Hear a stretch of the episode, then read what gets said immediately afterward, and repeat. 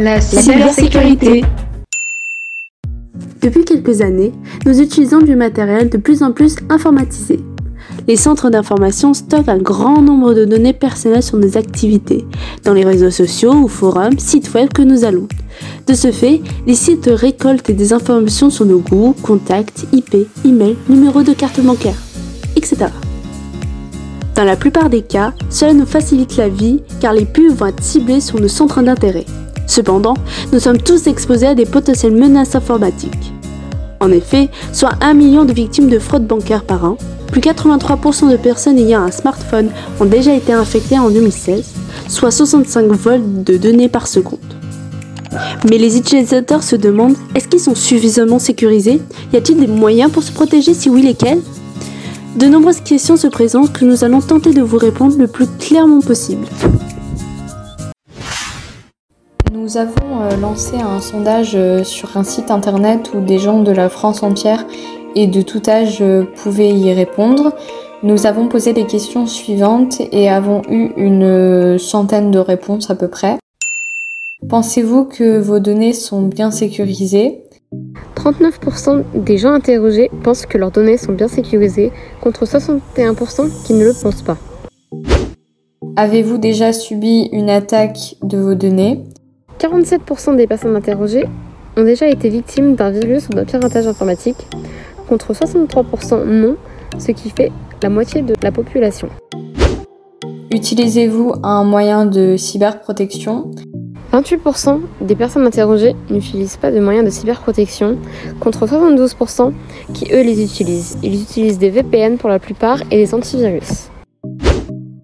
Selon vous, est-ce un coût important d'avoir une cybersécurité performante? 76% des gens pensent qu'avoir une cybersécurité importante est un coût important, contre 24% qui ne le pensent pas.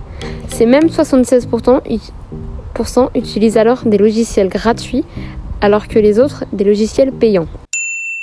Nous pouvons alors constater que la population utilise beaucoup les réseaux informatiques, mais n'y ont pas une totale confiance pour autant. Pour la plupart d'entre eux, se protéger est trop coûteux. Ils ne se protègent alors pas. Cependant, il existe des astuces pour se protéger un maximum sans payer une fortune. Il est possible de faire des études dès la jeunesse afin de connaître les secrets de la cybersécurité. Nous avons contacté l'école 2600 basée à Paris pour avoir des renseignements sur les formations possibles avec des possibles débouchés de métiers. Nous n'avons pu contacter cette école seulement par mail. Un nouvel intervenant va alors intervenir pour prendre leur place dans cette interview. En quelques mots, comment pouvez-vous décrire la formation que vous proposez à vos étudiants? Notre établissement propose un titre. Celui qui vous concerne est le titre RNCP qui se fait en 5 ans après le baccalauréat. À la fin de ces années d'études, vous obtenez une certification d'expert de la sécurité de données, des systèmes et des réseaux. Cette certification est reconnue par l'État. Les étudiants démarrent un side quest dès la première année pour développer leur projet en travaillant en équipe avec tout leur groupe de classe. Une formation en alternance est également possible pour directement entrer dans le monde du travail et être confronté aux réels problèmes de cybersécurité. Le travail de groupe est très important pour nous. Qu'est-ce que cette formation apporte à ceux qui viennent la faire? Cette formation permet de protéger un maximum de ces données, d'acquérir un maximum de connaissances sur le monde d'informatique afin de le comprendre et d'empêcher toute attaque avant qu'elle n'arrive. À l'issue de ce diplôme, quels métiers sont-ils possibles? Après des études, plein de portes s'ouvrent à vous, comme les métiers d'ingénieur, cybersécurité, hacker éthique, pentester, consultant en cybersécurité et d'autres encore. La cybersécurité est-elle un secteur très demandé. Avec l'évolution des technologies, les jeunes veulent de plus en plus prendre des précautions et les demandes d'admission sont alors plus nombreuses chaque année. Vous rapidement à la population pour se protéger des malveillances informatiques? Les conseils les plus importants sont de ne pas cliquer sur n'importe quoi et de faire attention à ce que vous entrez comme données. Le plus efficace est toujours d'installer des applications de protection pour éviter toute fuite.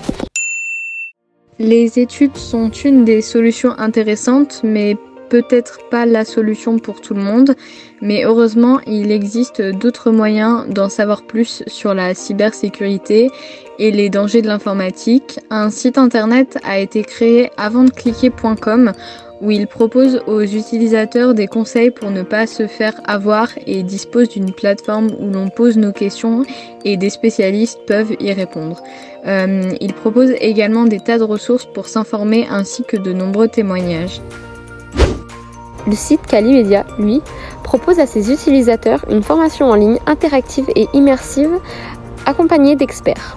La formation dure environ 25 minutes, elle coûte 85 euros pour une personne et font des tarifs pour les grands groupes.